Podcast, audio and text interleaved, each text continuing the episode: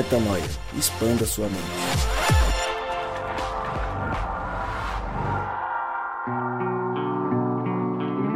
Sim, sim, sim, chegamos mais uma vez com mais um podcast Metanoia e você é muito, muito, muitíssimo bem-vindo ao podcast Metanoia número 158.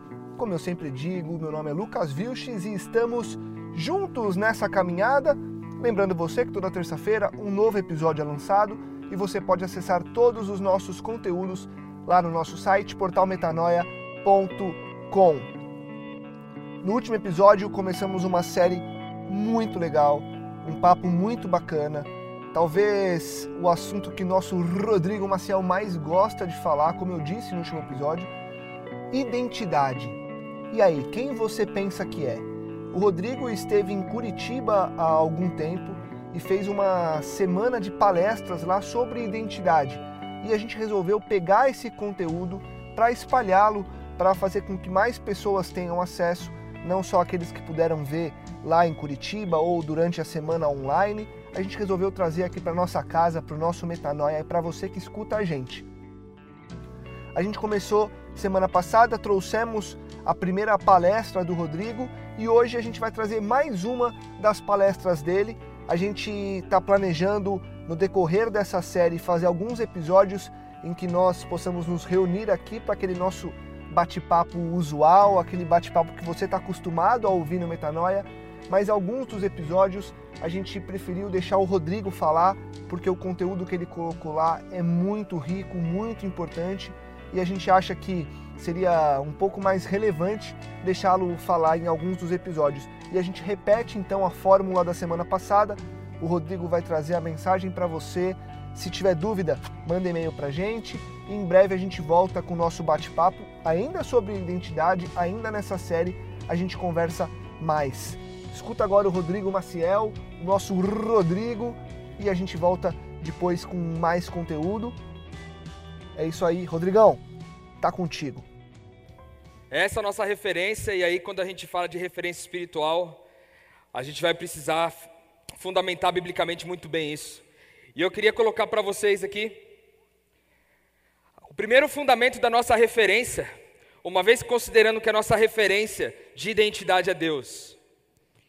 Antes mesmo de falar desse versículo, é importante a gente pensar que quando me vem a palavra na mente referência, eu posso pensar em duas coisas. Eu posso pensar na referência do ponto onde eu tenho que chegar, ou eu tenho que pensar na referência de onde eu parti. Para onde eu tenho que chegar, eu posso olhar para uma referência, ou eu posso me lembrar de onde eu parti. A referência pode ser o ponto de partida ou o ponto de chegada. E é interessante que no reino de Deus as duas coisas são a mesma coisa. Origem e destino é a mesma coisa quando a gente fala de referência. E por que, que a gente está falando isso? Porque o pecado entrou no mundo justamente porque Eva estava diante ali da serpente e a serpente fez uma pergunta. Ela disse: Se você quiser ser como Deus, então coma desse fruto. Se você quiser ser, faça. E esse é um dos maiores problemas que nós enfrentamos em relação à nossa identidade. Porque a gente acha que para a gente se tornar alguém, então eu preciso fazer alguma coisa para me tornar alguém que eu não sou. E nós queremos desconstruir isso essa noite. Para saber que na verdade não é aquilo que eu preciso me tornar, mas é quem eu sempre fui. E o que está atrapalhando a mim de chegar a ser quem eu sempre fui. Qual é o meu ponto de origem? Qual é o meu ponto de partida? E aí a gente começa com Gênesis 1, 27, versículo extremamente conhecido por nós cristãos. Criou Deus o homem à sua imagem, a imagem de Deus o criou, homem e mulher, os criou. Então a primeira referência é que Deus nos criou à sua imagem, mas também à sua semelhança. Uma imagem conforme uma semelhança. Ele nos moldou parecido com Ele aparentemente, mas Ele também nos moldou em relação à sua semelhança aos fatores invisíveis de quem Deus é. E quando a gente fala de fatores invisíveis, se a gente acredita que Deus é composto de Deus Pai, Deus Filho e Deus Espírito, Ele era inicialmente já uma relação. Deus era uma relação. E quando a gente vai em Gênesis 5, a gente vai perceber que tem um texto bíblico que diz assim: que Deus formou o homem e a mulher e os chamou de Adão. Maluco isso. Deus fez o homem e a mulher e os chamou de Adão, porque o nome Eva foi dado apenas depois do pecado. Então Deus cria uma relação. Deus não cria um indivíduo, ele cria uma pessoa. E para criar uma pessoa, ele extrai de Eva ele extrai de Adão Eva, através de sua costela. Ok, essa é a primeira crave então. Nós somos feitos à imagem e semelhança de Deus. Nós precisamos crer nisso. Crer que porque Deus é relacional, nós somos necessariamente relacionais. Um outro texto vai dizer para a gente, bem interessante esse texto também, a respeito de uma segunda característica. Somos um com Ele e Ele é um conosco. E aqui a oração de Jesus, um pouco antes de ascender ao céu, ele diz o seguinte: para que todos sejam um, Pai, como tu estás em mim e eu em ti, que eles também estejam em nós, para que o mundo creia que tu me enviaste. Deles a glória que me deste, para que eles sejam um, assim como nós somos um, eu neles e tu em mim. Que eles sejam levados à plena unidade para que o mundo saiba que tu me enviaste e o amaste como igualmente me amaste. Pai, quero que os que me deste estejam comigo onde estou e vejam a minha glória, a glória que me deste, porque me amaste antes da criação do mundo. Pai justo, embora o mundo não te conheça, eu te conheço, e eles sabem que você me enviou. Eu fiz conhecer teu nome e continuarei a fazê-lo, a fim de que o amor que tu tens por mim esteja neles e neles eu esteja. Aqui existe então uma segunda característica. A gente falou que primeiro Deus nos formou a sua imagem e semelhança. E agora, nesse texto de João 17, 21 a 26, o texto vai dizer que Jesus está afirmando na sua oração essa unidade de que Ele é um com o Pai, e do mesmo jeito que Ele é um com o Pai, Ele quer ser um comigo, um contigo, e todos nós sermos um, um com o outro. Então, além de sermos moldados à semelhança, à imagem e semelhança de Deus, nós também somos um com Ele e Ele é um com a gente. Se a gente pegar um outro texto bíblico, está em Colossenses 2, de 9 a 10, ele diz o seguinte: Pois em Cristo habita corporalmente toda a plenitude da divindade. Olha que lindo isso aqui, irmãos, ó. E por estarem nele, quem por estarem nele? Quem, irmãos? E por estarem nele, que é o cabeça de todo poder e autoridade, vocês receberam o quê? A plenitude. De que plenitude nós estamos falando? Pois em Cristo habita corporalmente toda a plenitude da divindade. A plenitude da divindade está dentro de mim, dentro de você, a plenitude da divindade. Você tem noção do que isso significa? Deus em sua plenitude em mim. Porque eu estou em Cristo, a plenitude da divindade, da divindade está em mim. Então isso firma para nós que nós somos um com Ele e Ele é um conosco. Se estamos em Cristo, a plenitude da divindade está em nós. Então lá atrás ele afirmou que a gente foi moldado à sua imagem e semelhança. E depois agora ele diz que porque estamos em Cristo também temos a plenitude da divindade. Mas não para por aí. A terceira característica da nossa referência é que Ele é tudo em você e é tudo em mim. Colossenses 3,11 vai dizer: Nessa nova vida já não há diferença entre grego e judeu, circunciso ou incircunciso, bárbaro e cita, escravo e livre, mas Cristo é tudo e está em todos. Aqui é uma mensagem especial demais para nós, porque na época o que, que eles podiam falar era sobre grego e judeu, sobre circunciso e incircunciso, mas hoje a gente poderia falar sobre diversas tribos aqui. Diversos tipos de pessoas com um estereótipo que a gente normalmente não costuma aceitar no nosso dia a dia como cristãos, infelizmente. Mas aqui o texto está dizendo que não importa se é homem, se é mulher, se é escravo, se é livre, não importa o que, Jesus é tudo em todos. Sabe o que significa que Jesus é tudo em você? O seu dedo é Jesus. Os seus olhos são Jesus. A sua mão é Jesus. O seu braço é Jesus. Os seus pés são Jesus. O sangue que corre nas suas veias é o sangue de Jesus. Entende a profundidade disso, irmãos? A gente foi criado a segunda imagem e semelhança de Deus, que é um Deus relacional. E aí a gente entende que a gente é um com Ele e Ele é um com a gente. E agora o texto está dizendo para a gente que Ele é tudo dentro de nós, tudo. Não há nada dentro de nós que não seja Cristo. Tudo. Olha que interessante esse texto. Vai falar sobre a nossa quarta característica. Nós somos participantes de quem Deus é. Somos participantes não do que Ele faz tão somente. Nós somos participantes de quem Deus é. E olha que lindo o texto, diz o seguinte: Porque à medida que vocês conhe conhecerem melhor, Ele lhes dará, por intermédio do seu grande poder, tudo quanto vocês necessitarem para viverem uma vida cheia de piedade. Ele nos chamou a sermos o quê? Sermos o quê, irmãos? Participantes da sua própria glória e virtude. Participantes da sua bondade e de todas as características invisíveis que há em Deus, Ele nos chama a ser participantes da sua própria glória e virtude. Essa é a nossa identidade. Nós somos participantes de quem Deus é.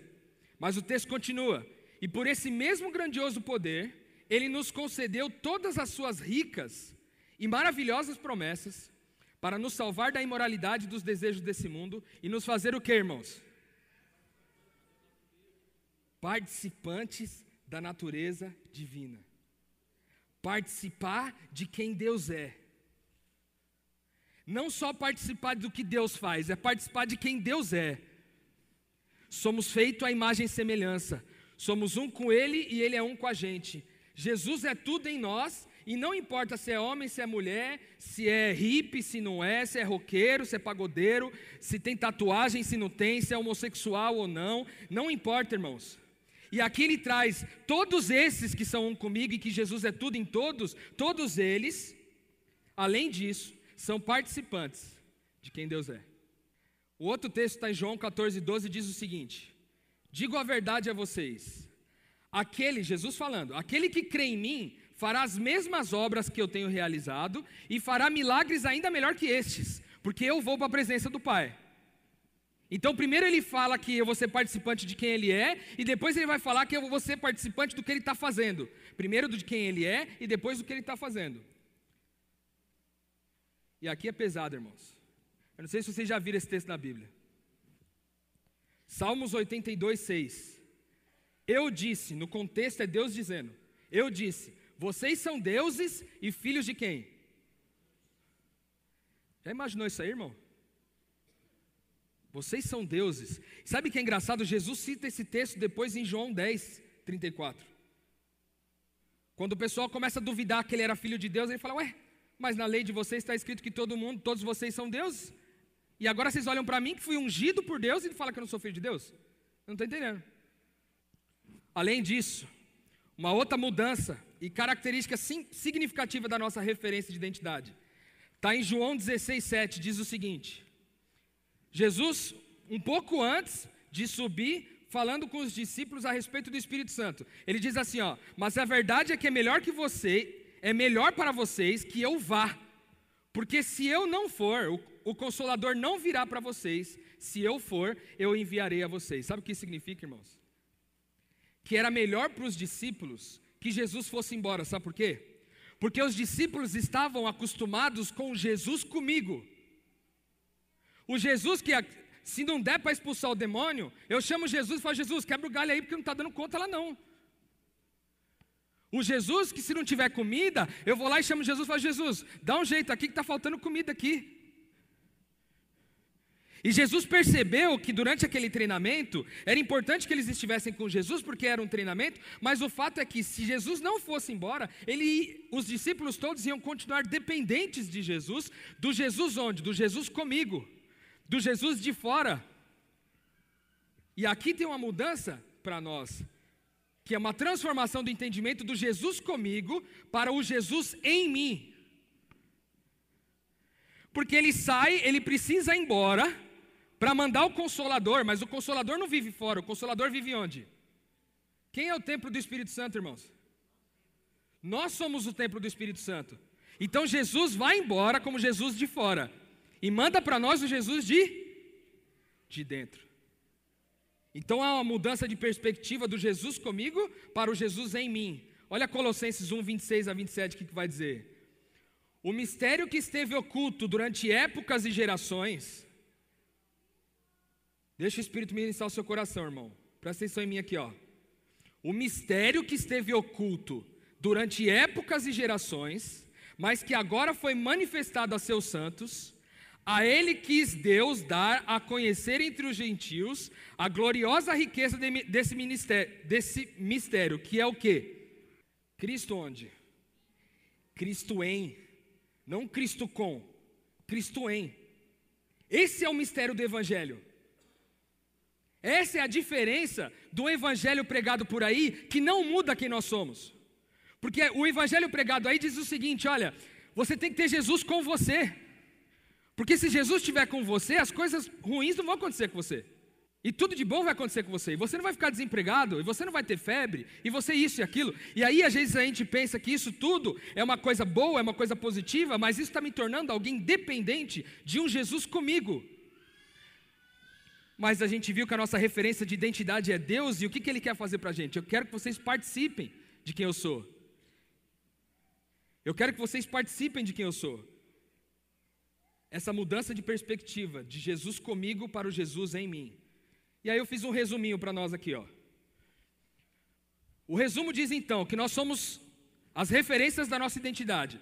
Nós somos a imagem e semelhança dele, amém? Nós somos um com ele e ele é um conosco. Ele é tudo em você e é tudo em mim. Nós somos participantes de quem ele é e nós mudamos a nossa perspectiva de o Jesus comigo para o Jesus em mim.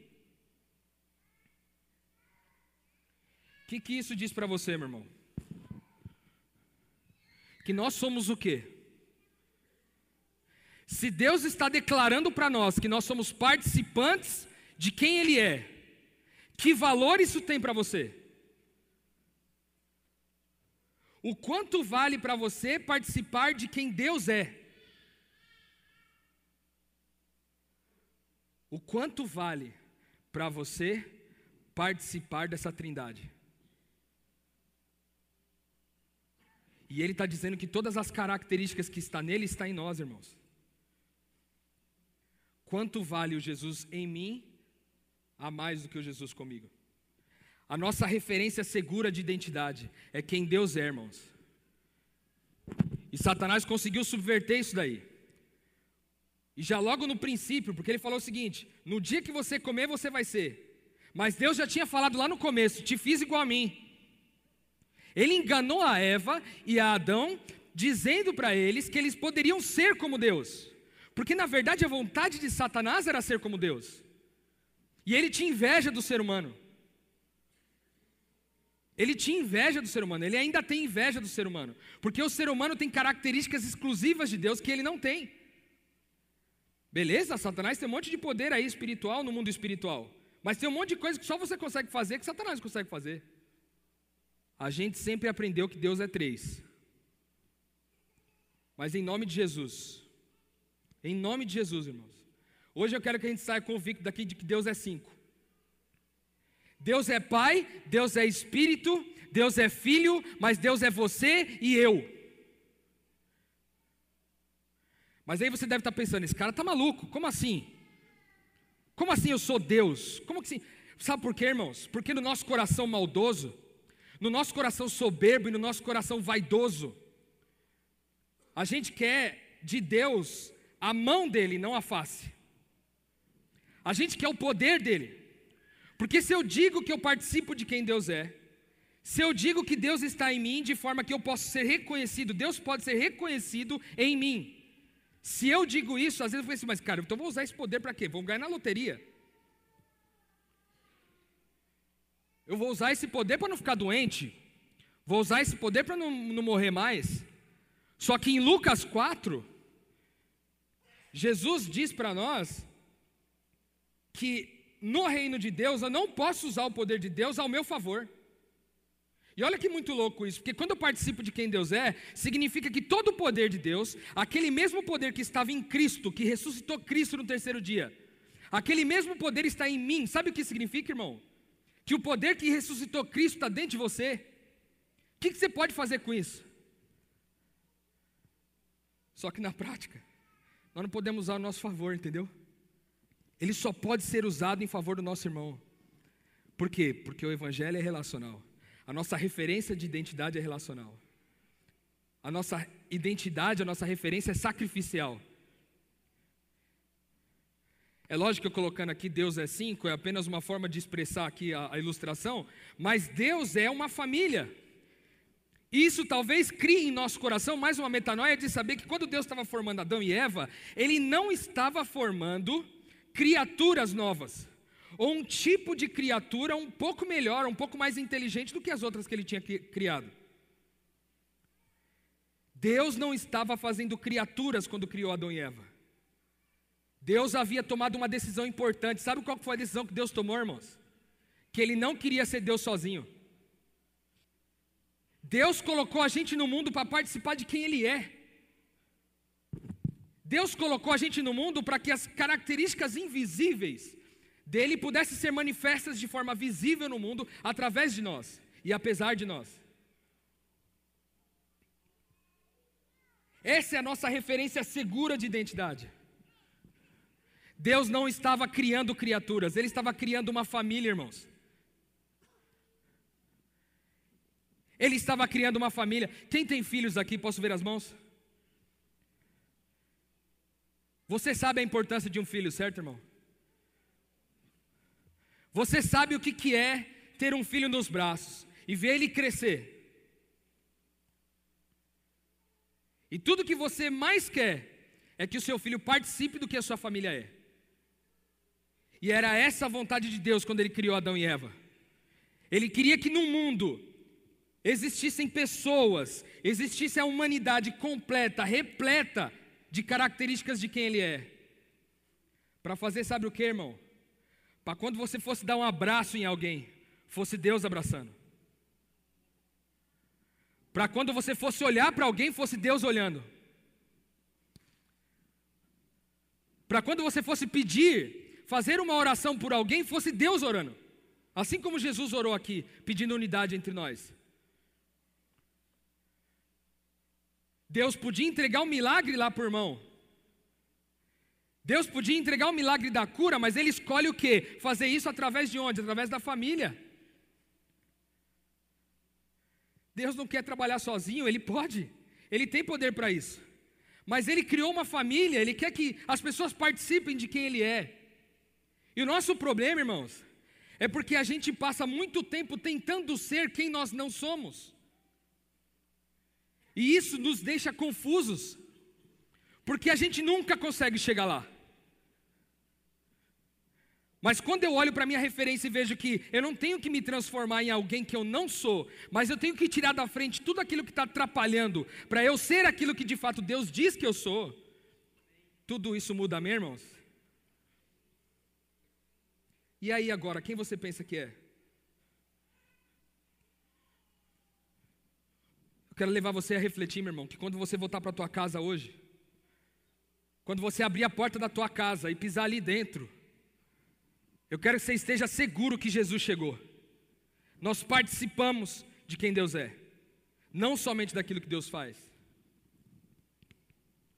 É lógico que, como diz 1 Coríntios, no capítulo 8, versículo 6, para nós, a família de Deus, há um único Deus, o Pai, de quem vêm todas as coisas e para quem vivemos, e um só Senhor, que é Jesus Cristo, por meio de quem vieram todas as coisas e por meio de quem vivemos. E aí talvez isso alivie um pouco do seu coração o pudor de dizer que nós participamos de quem Deus é. Porque nós não participamos de Deus como se nós fôssemos um Deus além. Nós participamos de quem Deus é com Ele. E é isso que Satanás não tinha. Satanás não tinha o privilégio de participar de quem Deus é. E você que está sentado aí hoje, irmão, que veio assistir a gente aqui hoje. E quando eu digo a gente, eu já estou colocando toda a trindade no meio. Porque se somos todos nós, se Deus é cinco, você participa disso e eu também. Se você veio assistir essa comunhão e experimentar essa comunhão da trindade hoje, em nome de Jesus, eu quero que você saia daqui convicto, irmão. Que você não é quem o mundo diz que você é. E ainda te pergunto mais: se Deus está dizendo que nós somos isso, que essa é a nossa referência de identidade, o que que isso diz a respeito do seu valor, meu irmão? Uma música conhecida dos, dos Arrais que vocês, muitos de vocês devem conhecer, é, chama Ele é, e tem uma frase específica na música que diz que o que Cristo oferece, Ele é. Sabe o que Cristo oferece, irmão? Ele oferece o nós. Ele oferece o nós. Ele oferece a oportunidade de ser quem Ele é. Porque isso só pode acontecer dentro de nós por um milagre. Quero contar uma história para vocês. Eu tenho uma prima chamada Andy. Possivelmente ela deve estar me assistindo lá de São Paulo.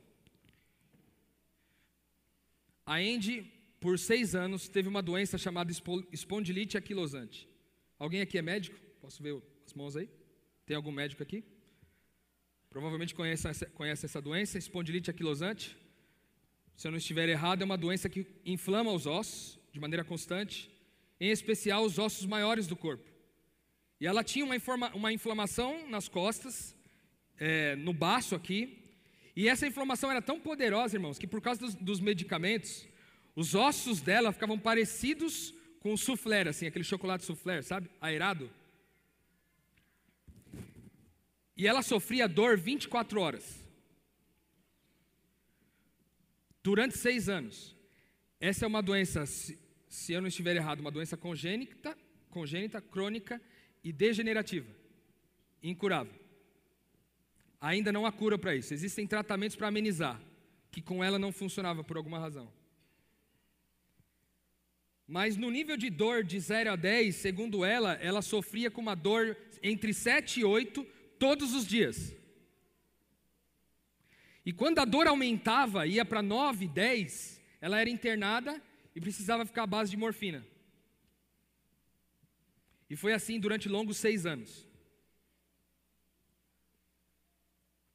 E eu confesso para vocês, irmãos, que durante esses seis anos eu falava para ela assim: Ô Andy, eu vou orar por você, viu? Eu vou orar por você. E eu confesso que durante os seis anos, se eu orei pela minha prima para que ela fosse curada, a quantidade de os dedos de uma mão foram muitas. Mas eu falava para ela todo dia que eu ia orar por ela. E ela tinha muitos amigos que diziam que oravam por ela. E aí um dia, o Espírito de Deus ministrou no meu coração e falou: Rodrigo, de verdade você nunca pediu nada disso aí. Você está reclamando comigo que ela tem essa doença, mas você nunca me pediu. Aí aquele negócio apertou meu coração, eu falei, vou reunir meus amigos. Aí reuni os amigos que eram também amigos dela. E falei, cara, tá tudo errado com a gente, cara. E fiz essa pergunta para eles, eu falei assim, de verdade, do fundo do coração, quantas vezes nós oramos aqui por ela? Os melhores amigos dela, irmãos. E ela é uma pessoa incrível. Ninguém passava de três vezes. Durante seis anos, irmãos. Aí falou, cara, nós precisamos mudar isso aí. Fazer o seguinte: Vamos subir no monte, vamos orar. Tinha, a gente nunca tinha feito isso. Mas falou, quem sabe, se a gente fizer uma coisa diferente, sei lá, a gente entra nesse clima de orar, cara, porque nem orar a gente está orando. E aí a gente se organizou e a gente subiu para o monte, e a gente subiu mais ou menos num grupo de umas 10 pessoas, e era de madrugada e a gente passou a madrugada ali durante o primeiro sábado. E aconteceu várias curas entre nós ali, entre os casais, a gente se confessou. Porque a gente acreditava num versículo de Tiago, não me lembro agora o endereço, um versículo de Tiago que diz que quando a gente confessa o nosso pecado para o nosso irmão, a gente é curado e há poder nessa oração para curar o doente. Então o que nós fizemos? Vamos, vamos confessar aqui. A gente se confessou entre nós. Ah, tem problema aqui, problema ali. Os casais se confessando, a gente chorou muito, foi muito impactante para a gente. Deus nos, começou ali a, nossa, a cura da nossa indiferença em relação à Índia. Mas ela estava internada e nada disso resolveu o problema dela. Aí a gente foi no segundo sábado. Subimos lá de novo, mais uma série de curas, um monte de coisas que Deus revelou para a gente. Mas terminamos ali, finalizou e nada de ainda ser curado. E aí a gente foi a terceira vez, subimos a terceira vez e falamos, a gente não vai descansar. Nós vamos todo sábado, até essa mulher levantar. E nós somos o terceiro sábado, e aí, um pouco antes da gente ir para lá, eu tive um sonho. E no meu sonho, é engraçado, Deus pedia para eu comprar um, um, um frasco de cânfora. Não sei quantos aqui conhecem cânfora. Mas era para comprar um, um, pacote, um frasco de cânfora e passar nas costas dela depois que a gente terminasse o momento no monte lá. Foi exatamente o que eu fiz. A gente foi no monte na madrugada de sábado para domingo e ela estava internada já num grau elevadíssimo. Já o médico já dando, alertando sobre sérios riscos ali de, de vida que ela corria. E aí a gente foi para o monte pela última vez, a gente começou a orar por ela e a gente orou por ela, orou por ela. E ao final, a gente saiu de lá convicto de que Deus ia ministrar a cura na vida da Andy. E naquele dia eu fui com um frasco de cânfora. Lá no hospital. Quando eu cheguei no hospital, a gente se confessou, a Andy e eu, mais uma vez. A gente é muito amigo, irmãos, assim, mas amigo de, de infância mesmo, de saber um, tudo um do outro. Mas ainda tinha um pecado que o outro não sabia do outro. A gente se confessou e falou, cara, nós temos que crer na promessa de Deus. E ela virou de costas, eu passei o cânfora nas costas dela. E nós oramos, irmãos. E oramos com, com convicção de que Deus curaria a Indy.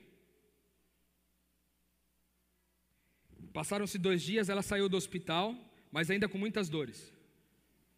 A médica dela pediu para ela fazer os exames novamente, porque ela ia para um especialista na Alemanha e apresentar os, os exames para o especialista na Alemanha, já que todos os remédios e todos os tratamentos não estavam funcionando. Ela fez os exames, a médica juntou os exames, foi para a Alemanha, conversou com o especialista. E quando o especialista colocou as chapas lá, não sei nem se é essa palavra correta tecnicamente, mas colocou as, as imagens ali da, das costas dela, ele falou assim: Nossa, que engraçado. Há sinais nessa chapa de que essa mulher teve espondilite. Mas a espondilite parece ter sumido. E ela ficou meio desesperada, a médica falou: Não, que estranho. Será que deu algum problema nos exames e tal? E aí, quando ela voltou para o Brasil, ela chamou a Indy de novo e falou: Indy, ó, faz de novo os exames.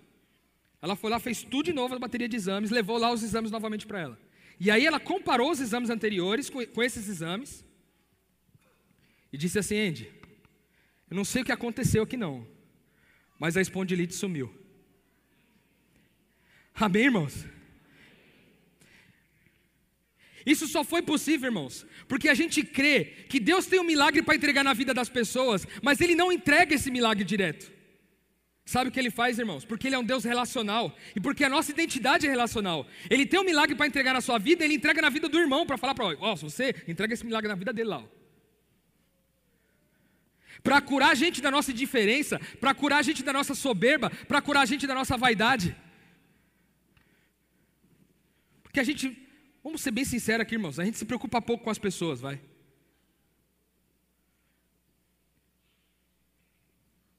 E aí talvez isso ressignifique o último grande dia. Porque a gente talvez sempre tenha achado que naquele último grande dia vai vir um checklist para nós e nesse checklist eu vou falar, tá vendo, Deus, isso aqui eu dei conta, isso aqui eu não dei conta, isso aqui eu dei conta, não dei conta. Então, na soma aí, faz um saldo aí, misericórdia. Só que talvez, irmãos, a pergunta que Deus vai fazer para nós naquele último grande dia é o seguinte: marido, você tinha um milagre para entregar na vida da tua esposa, mas eu depositei na tua conta, você entregou?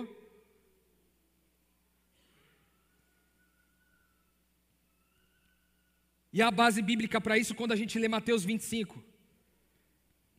Que Jesus faz a separação ali entre os bodes e as ovelhas, e ele diz assim para as ovelhas: Quando eu tive fome, vocês me deram de comer, quando eu tive sede, vocês me deram de beber, quando eu não tinha lugar para ficar, vocês me deram abrigo, quando eu tive frio, vocês me aqueceram, deram agasalho. Ah, mas oh, Senhor, quando fizemos isso? Quando fizestem um a um dos meus pequeninos, a mim fizeste. Nesse momento, irmãos, não se engane, é a separação do último dia.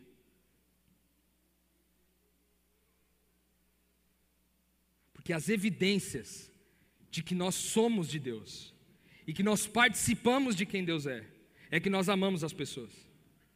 É porque as nossas relações são semelhantes às relações que eles têm na Trindade. Essa é a nossa referência, irmãos.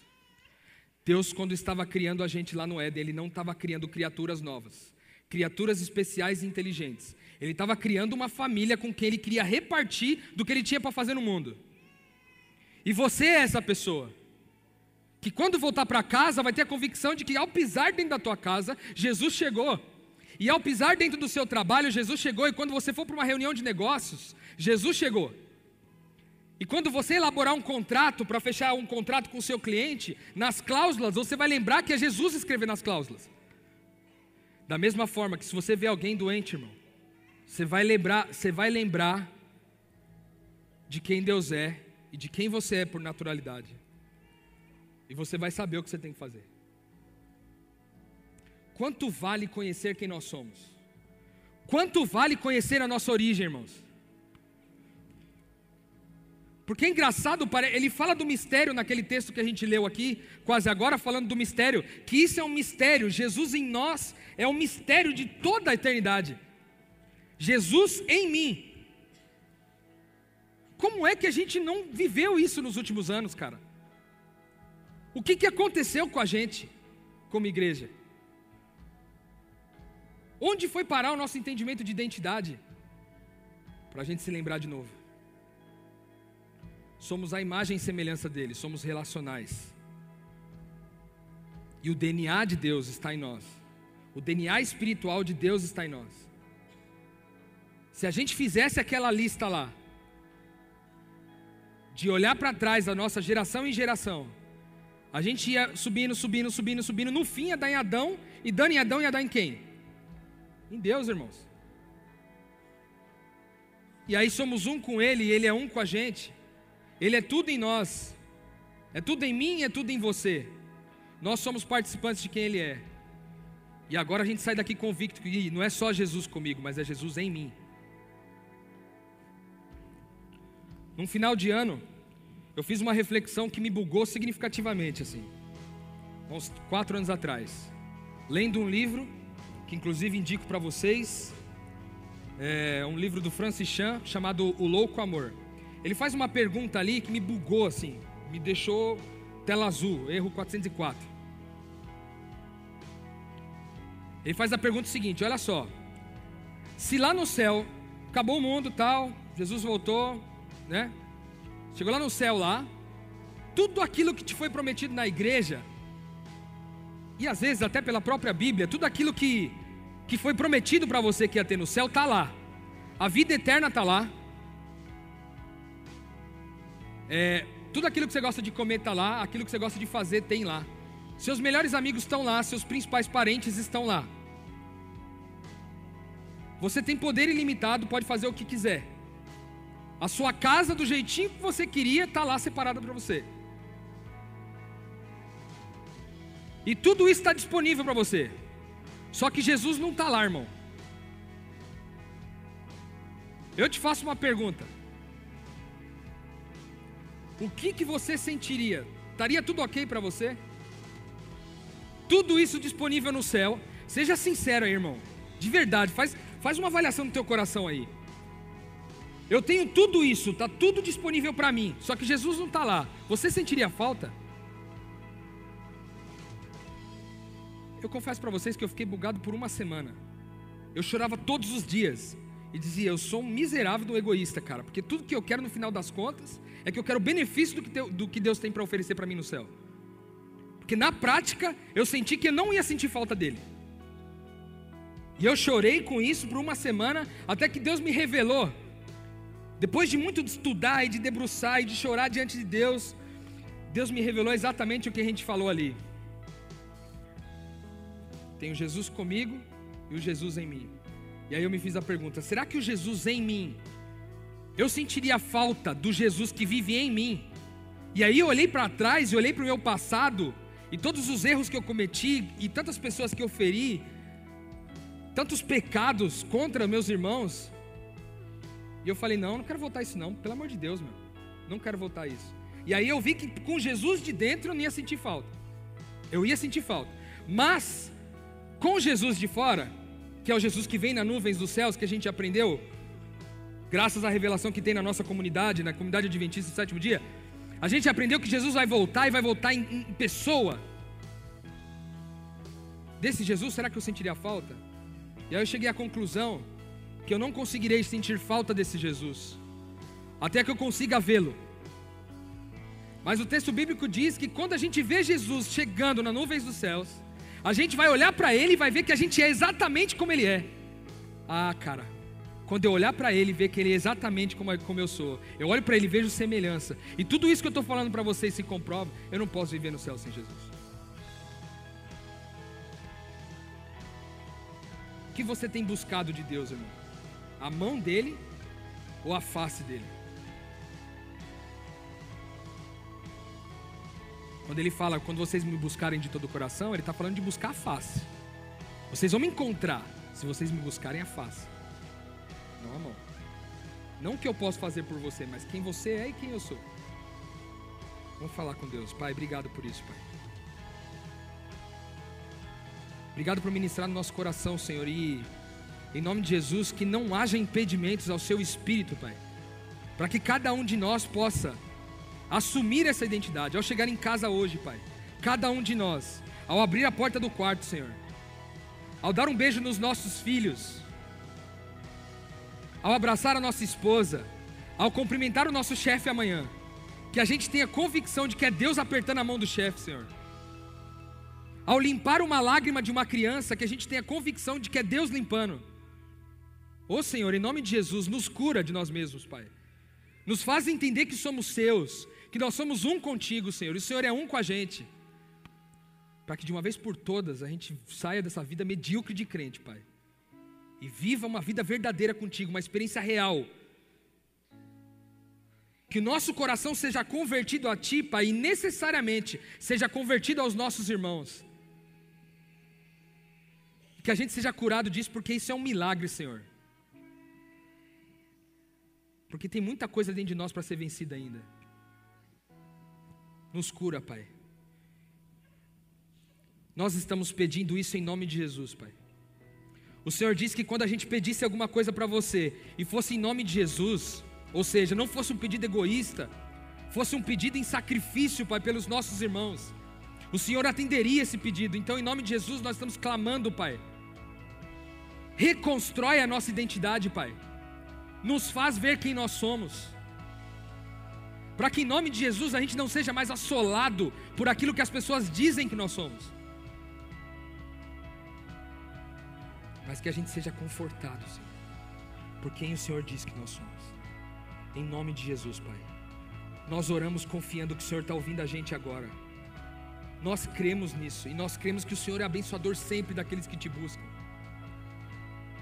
E nós cremos que a Sua misericórdia se renova todas as manhãs, Senhor que a culpa que só o inimigo produz e que a acusação que só o inimigo produz, Pai, seja eliminado dos nossos corações, para que a gente seja livre, verdadeiramente livre, Senhor, para viver quem nós somos, que nós somos, eu sou, nós porque nós somos, e nós somos porque o Senhor é. E o que o Senhor tem para oferecer para nós, Senhor, é o que o Senhor é, e o que o Senhor é, é nós. O Senhor é nós. Obrigado, Jesus, em nome de Jesus. Nós te agradecemos por já ter dado essa bênção para nós, Pai. Amém, Senhor, em nome de Jesus. Amém, Pai. Bom, Rodrigo sempre arrebenta quando fala de identidade, que você entenda quem é a sua referência e quem você é de verdade. Que Deus te abençoe e que Deus possa transformar a tua mente, expandir a sua mente e que você possa compartilhar esse conteúdo com mais pessoas que vivem perto de você, mais pessoas que precisam entender quem elas são. Semana que vem a gente volta e em breve a gente volta com nossa discussão semanal, com nossa roda de amigos aqui no Metanoia. Obrigado por mais um podcast Metanoia. Metanoia, expanda a sua mente.